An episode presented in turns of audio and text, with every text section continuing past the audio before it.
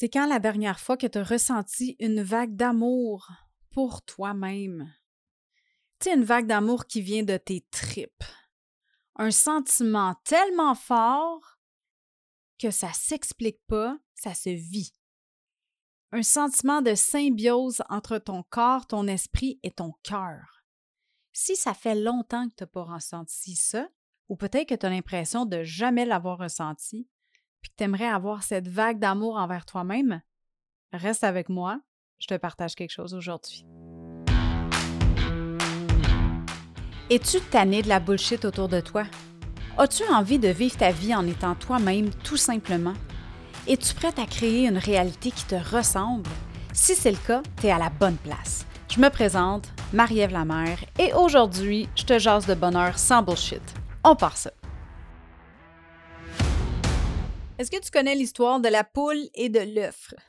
Euh, pas l'œuf, il n'y a pas de de l'œuf, point. Tu sais, tu sais, quand on se demande qu'est-ce qui vient en premier, est-ce que c'est la poule ou c'est l'œuf qui est arrivé en premier? Ben, l'amour de soi, c'est un petit peu le même principe. Pour ressentir de l'amour de soi, il faut prendre des actions qui vont générer ce sentiment-là. Puis plus on ressent l'amour de soi, plus on a envie de faire des actions qui vont engendrer ce sentiment-là. C'est comme une récompense. J'ai lu le livre euh, Atomic Habits de James Clear, qui est excellent, by the way. Il faut que tu ailles lire ça, les, habitudes atomiques. Si tu n'as pas lu ce livre-là, c'est vraiment excellent. Puis dans son livre, James Clear parle de quatre clés de nos habitudes de vie. Il y a le signal déclencheur, l'envie, la réponse et la récompense.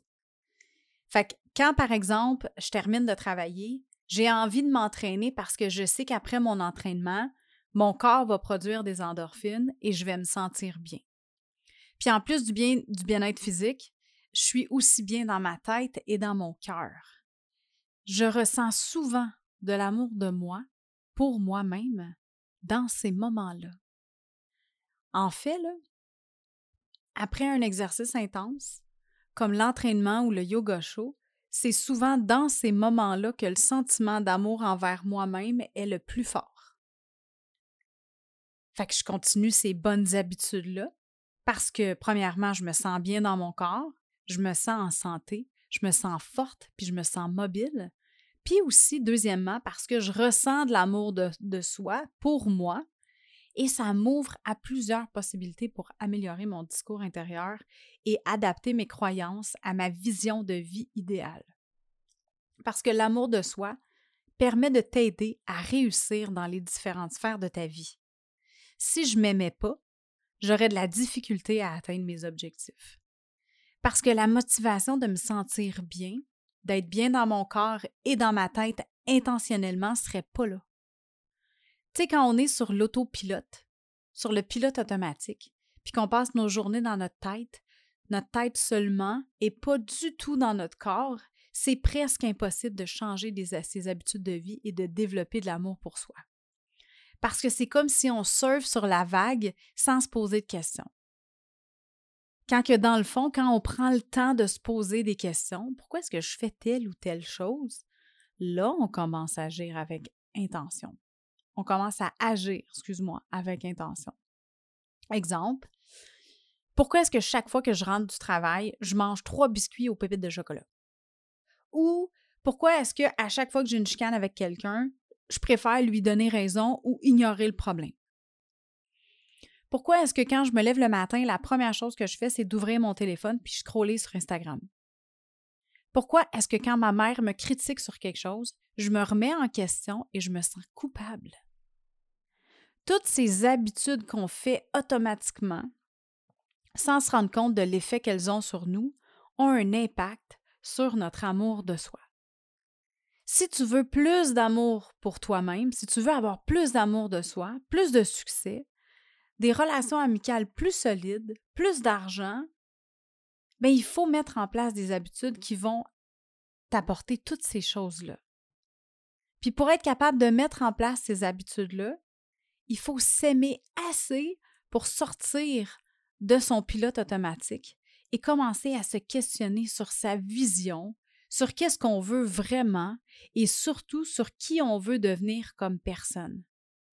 L'abondance d'amour, ça commence à l'intérieur de nous.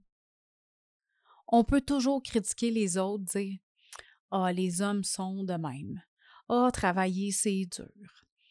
Ou Ah, oh, mes enfants me rendent la vie difficile. Mais tu sais, en bout de ligne, il n'y a personne qui te force à faire quelque chose que tu ne veux pas faire. Ben, l'amour de soi, ça commence à l'intérieur. C'est quoi les habitudes de vie qui te procurent de l'amour de toi? Qu'est-ce que tu fais dans ton quotidien qui te procure ce sentiment-là? Peut-être que tu le ressens, mais que tu t'en rends même pas compte parce que tu n'es pas habitué à prendre le temps de faire un check-in avec toi-même ou d'écouter les messages que ton corps et ton cœur t'envoient.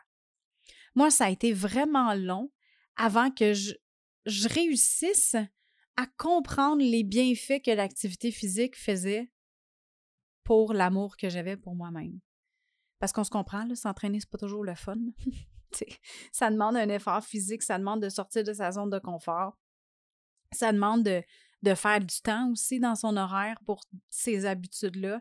Puis quand on est fatigué, on a notre semaine dans, dans le corps, quand nos enfants nous challenge, quand on chicane avec notre, avec notre chum ou notre blonde, c'est pas toujours le fun, puis c'est pas toujours facile de dire, tu sais, on a une mauvaise nouvelle au travail.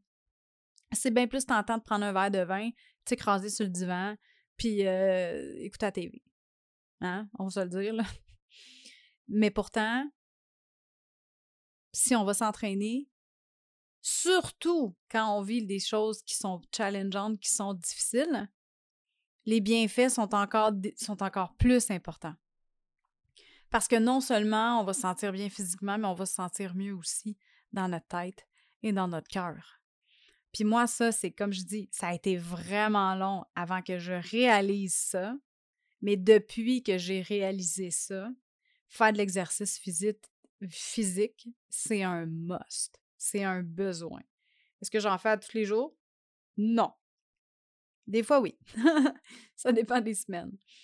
Mais j'essaie au moins de bouger cinq fois semaine, que ce soit une marche, mais c'est une bonne marche. Faire du workout, faire euh, du yoga chaud, ça, j'adore ça. Aller m'entraîner, faire les arts martiaux au dojo de, de mon mari, euh, aller faire euh, du jogging ou du vélo avec ma fille. Bref, c'est vraiment important de trouver quelque chose qu'on aime. Peut-être ajouter de la diversité. Tu sais, des fois, on se dit, ah, OK, je vais faire 30 minutes de vélo à chaque jour, mais peut-être que le vélo, après trois jours, ça ne te tente plus d'en faire.